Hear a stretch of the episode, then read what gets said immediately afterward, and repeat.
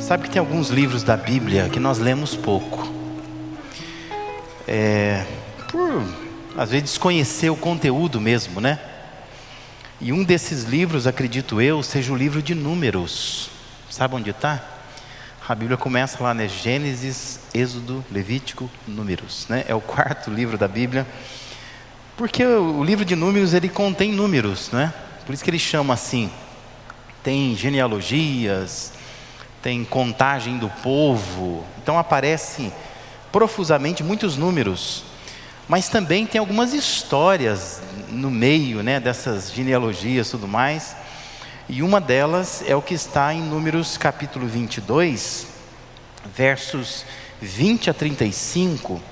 Só que nós não vamos ler esse texto inteiro. Eu quero começar é, dando um destaque inicial no versículo 20. Eu acredito que, por mais que o livro seja pouco lido, a história é conhecida, ainda que não lida na Bíblia, mas a gente já ouviu dizer é, em algum lugar. Então eu só quero destacar o verso 20, conforme está na tela, que diz assim: Naquela noite, Deus veio a Balaão e lhe disse: Visto que esses homens vieram chamá-lo, vá com eles, mas faça apenas o que eu lhe disser a gente custa a acreditar, e quando acredita, a gente dá risada.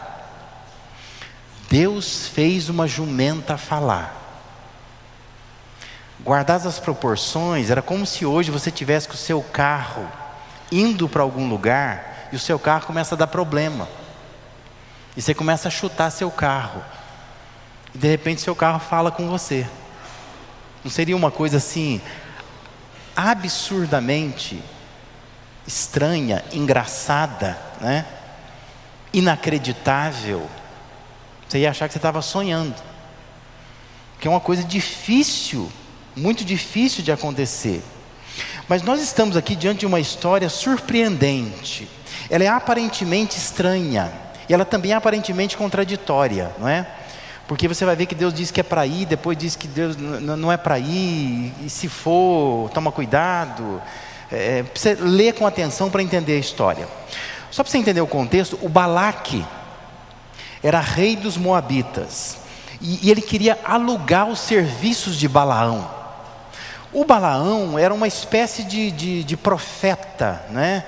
de adivinho, de mago que, pelo que a história conta, não dá-se muitos detalhes dele, mas era um homem que tinha reconhecidamente naquela comunidade ali poderes sobrenaturais. De modo que, se ele falasse alguma coisa sobre alguma coisa, aquela coisa seria abençoada ou seria amaldiçoada. Né? E o Balaque, então, ele tem, ele tem é, é noção disto. É, ele sabe da repercussão que há em torno do nome de Balaque de Balaão, desculpe. Então, o Balaque, o que ele faz? Ele quer contratar o serviço. Ele quer pagar o Balaão para amaldiçoar o povo de Deus. O versículo 20 vai apontar Deus orientando o Balaão a seguir aqueles homens de Moabe. Mas no verso 22, Deus vai se mostrar irado com a partida de Balaão. Fica confuso, né? Como é que a gente entende isso, né? Se você pegar o versículo 32, contém uma explicação, né? Diz assim: Eis que eu saí como teu adversário, por teu, o teu caminho é perverso diante de mim. Deus disse: vá, mas depois ele diz: o teu caminho é perverso diante de mim. O apóstolo Pedro, na sua carta, ele se refere a Balaão como alguém que amou o prêmio da injustiça. Isso é 1 Pedro 2,15. E naquela pequena carta que tem lá no final do Novo Testamento, de Judas, o verso 11, porque Judas tem um capítulo só, declara que Balaão foi movido por ganância. Esse teria sido o erro do Balaão. Né? Ele foi, mas não porque Deus mandou, foi porque valia a pena, né? o, o preço era bom. Se você ler a história antes, você vai entender que antes os príncipes de Balaque já vieram, né? eles tinham vindo já, tinham falado com Balaão. E Balaão tinha consultado Deus, Deus disse assim: não, não vai, não vai. Só que eles voltam de novo com um valor mais alto, não é? é com honrarias mais altas. E o Balaão deve ter ficado balançado com aquilo. Falei, Nossa, mas Deus podia deixar agora, né? E Deus deixa. Mas Deus diz assim: ó, você vai, mas você faz apenas o que eu te disser. É para ele obedecer a Deus rigorosamente. Mas, aparentemente, o que Balaão faz, ele vai todo empolgado. Ele não vê nada pelo caminho, porque ele está doido para chegar lá, para poder fazer aquela tarefa ali, e ele quer, na verdade, é, ganhar, né? ele quer lucrar. É isso que Pedro e Judas entenderam lá no Novo Testamento. Observe que o verso 35 é praticamente uma repetição do verso 20. Então o anjo do Senhor disse a Balaão: Vá com os homens, mas fale apenas o que eu lhe disser. Assim Balaão foi com os príncipes de Balaque. Pergunta aqui nessa manhã é: como é que você reage quando as coisas não dão certo na sua vida? Porque é, essa parte da história tem a ver com isso. O Balaão, ele sai empolgado.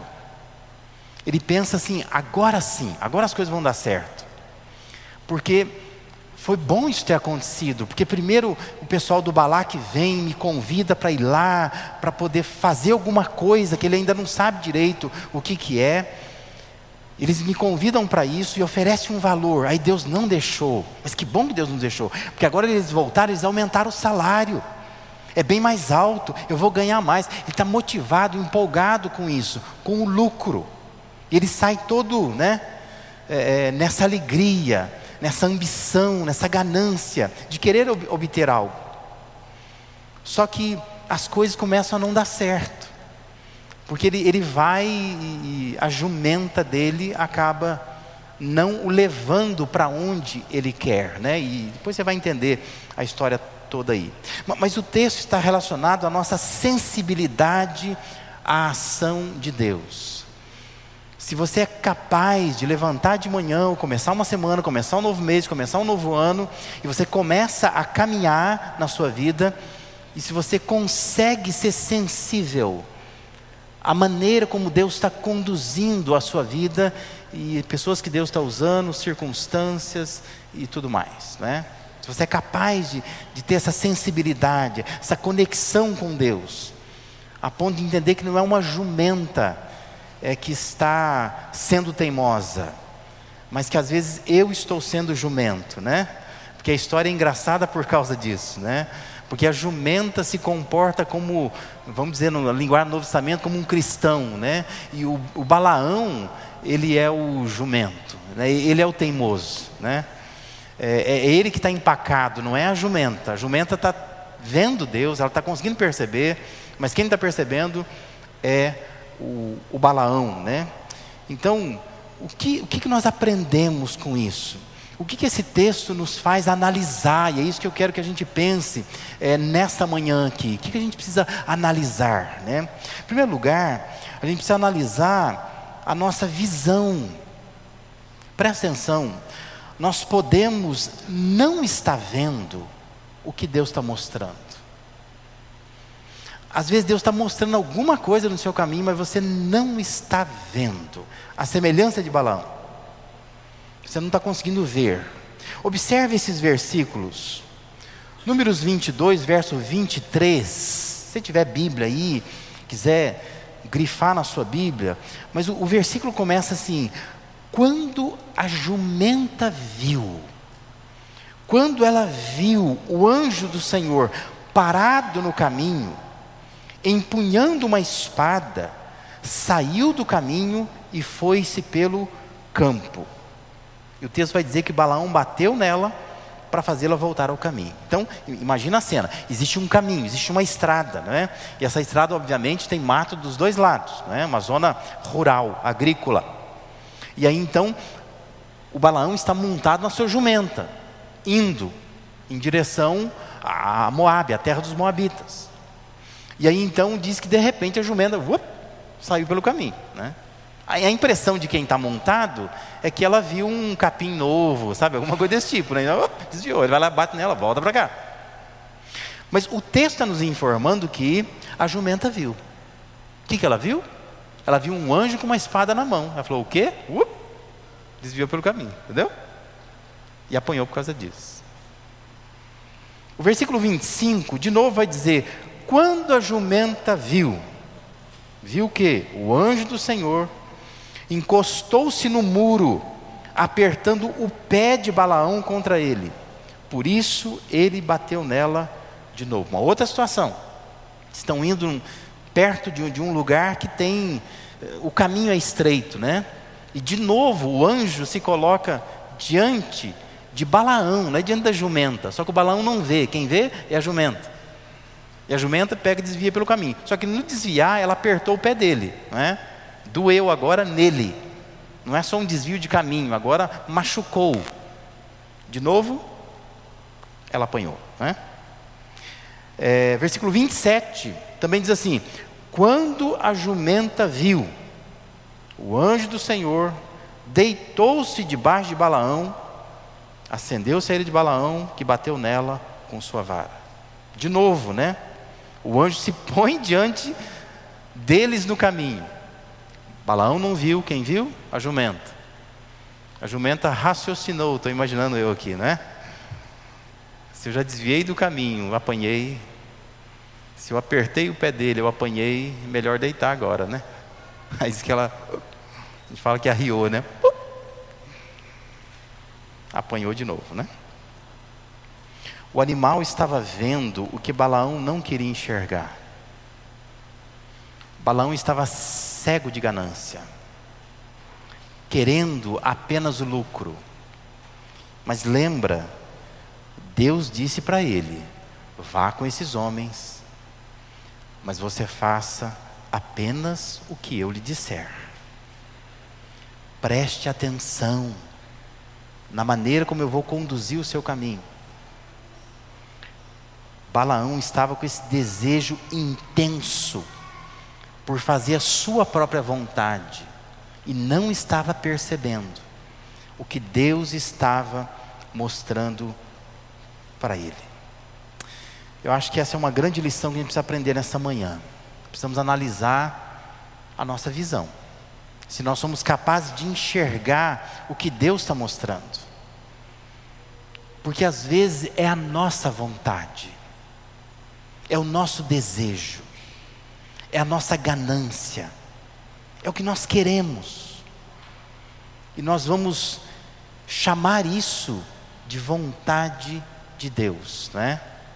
Só que Deus se coloca no caminho e diz: olha, não é por aí. Só que se você estiver cego pela sua vontade, você não consegue ver o que Deus está mostrando. Tem gente que está vendo. No caso aqui tem um animal vendo, mas você não vê. Você não enxerga. Pensa nisso. Analise isso se você também não está assim. Você pode não estar vendo o óbvio, é óbvio, mas você não está enxergando o que Deus está apontando para você, está apontando para a sua vida. Uma outra coisa a se analisar, baseado nesse texto aqui, é a nossa percepção. Presta atenção, nós podemos estar considerando ruim uma coisa que é boa que não é ruim de fato, né? Olhe novamente o verso 27. Quando a jumenta viu o anjo do Senhor, deitou-se debaixo de Balaão, o texto diz assim: acendeu-se a ira de Balaão, que bateu nela com a sua vara. Por que, que ele acendeu a ira? Ficou bravo. Porque a percepção dele é: gente, mas não é possível, não é? Sabe aquela coisa assim? grudei chiclete na cruz de Cristo? Está dando tudo errado na minha vida hoje. Sabe aquela coisa de. Tem dia que você não está assim? Meu Deus, mas não é possível. O que, que eu fiz de errado? Dancei na mesa da ceia? Aonde foi que eu errei? Tem coisa errada. Mas às vezes a percepção nossa é essa, eu fico irado, fico bravo, eu bato em alguém, né? Porque eu, a leitura que eu faço, a percepção que eu tenho, é de que eu não estou entendendo o que está acontecendo, mas alguém tem culpa no cartório, né? Mas às vezes falta essa sensibilidade de que isto pode ser Deus apontando um caminho. Não vá por aí, não insista nisto. Né? Para, respira, ora, pergunta se é por aí mesmo, né? Nós temos uma certa dificuldade de perceber que um obstáculo pode ser bom para nós. Quando eu estou tentando fazer alguma coisa e não está dando certo, às vezes é momento de parar e pensar: será que não é Deus que está mostrando um outro caminho para mim?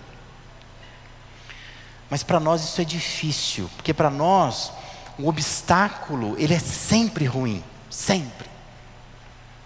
Mas entenda que o obstáculo, ainda que sendo sempre ruim, ele pode te ajudar a tomar uma decisão boa. Se você tiver a percepção correta. O verso 34 diz que Balaão disse ao anjo do Senhor: Pequei, não percebi, olha a percepção, não percebi que estavas parado no caminho para me impedires de prosseguir. Agora se o que estou fazendo te desagrada, eu vou voltar, eu voltarei. Né? Ele diz assim. Mas é interessante o Balão perceber. Ele diz: Olha, agora eu percebi que o senhor estava parado no caminho, só que eu não tinha percebido. Não havia notado isso. Erro de percepção. Então, nesta manhã, analise a sua percepção. Peça a Deus que te ajude a ter uma percepção mais aguçada, mais apurada, não é? Uma sensibilidade maior à voz e às ações de Deus na sua vida. Se você está achando ruim uma dificuldade que você está enfrentando na sua vida, talvez seja porque você ainda não sabe que Deus está nesse caminho, né? Você reclama, você xinga, você esbraveja, você briga com pessoas, mas às vezes é Deus que está nesse caminho. Você precisa ter uma percepção melhor do que Deus está fazendo através da dificuldade que você enfrenta. E uma outra coisa a se analisar nesta manhã aqui é a nossa ação. Presta atenção. Você pode estar rejeitando algo, ou pode estar rejeitando alguém que está sendo um instrumento de Deus na sua vida. Num português bem claro, você está brigando com a pessoa errada, né? Está brigando com a pessoa errada. É interessante essa história, e talvez aqui seja a consequência, não é? Quando a gente não enxerga o que Deus quer mostrar, e a gente reage mal, não tendo a percepção aos obstáculos que vão surgindo no caminho, nós vamos acabar agindo mal. Qual é a ação ruim no texto aqui? Balaão dá uma surra na jumenta. Mas a jumenta era um instrumento de Deus na vida dele, não é isso? Cuidado, às vezes você pode estar batendo na pessoa errada. Às vezes você está brigando com a pessoa errada. A pessoa é um instrumento de Deus na sua vida. Você resolve brigar com ela. Você está espancando ela, não é? Às vezes é seu pai, sua mãe, seu irmão, o irmão da igreja, um filho. Mas às vezes é quem Deus está usando para que você entenda: você está errado.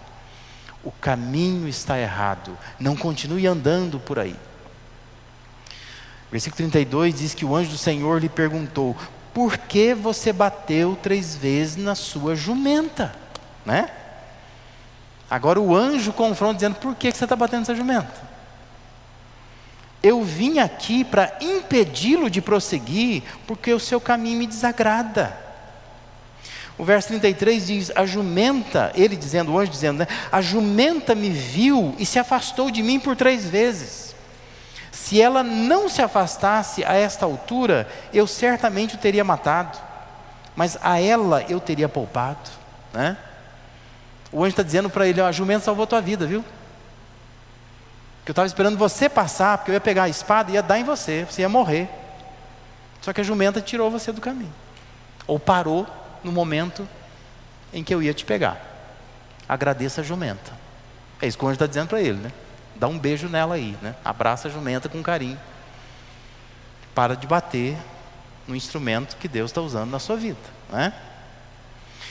Acho que essa é uma lição preciosa. Nós precisamos aprender isso.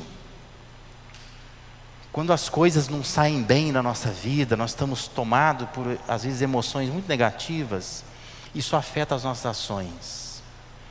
De repente está fazendo tudo errado. Não faz isso, né? Não fica batendo em quem está te ajudando, não é? Não se ire, não se revolte contra aquelas situações, aquelas pessoas que Deus pode estar tá usando para confrontar você, para ajudar você nesse caminho para evitar que algo pior aconteça. Né? Pare, reflita, pense. Por que, que eu estou batendo essa jumenta? Por que, que eu estou brigando com isso? Isso pode ser algo bom que Deus está trazendo na minha vida para que eu possa parar e de alguma forma mudar o meu caminho e andar naquilo que Deus de fato quer. De novo, esse verso 35 diz: Então o anjo do Senhor disse a Balaão: Vá com os homens, mas fale apenas o que eu lhe disser. Diz que assim Balaão foi com os príncipes de Balaque. Fala só o que eu disser. Isso aqui é muito importante, isso aqui não dá tempo agora de manhã. Se você pegar toda a história e ler depois, não é? Se você quiser, depois daquela macarronada, você vai comer agora no almoço tirar um tempo e ler capítulo 23 e 24 de Números, você vai ver que isso aqui é muito importante. Porque o que Balac queria é que Balão amaldiçoasse o povo de Israel. E várias vezes se faz uma tentativa e Balão diz: não, eu só posso falar o que Deus mandou eu falar, e eu não posso amaldiçoar quem Deus abençoa esse processo todo foi importante para que Balaão pudesse entender que ele só podia dizer o que Deus estava mandando para dizer.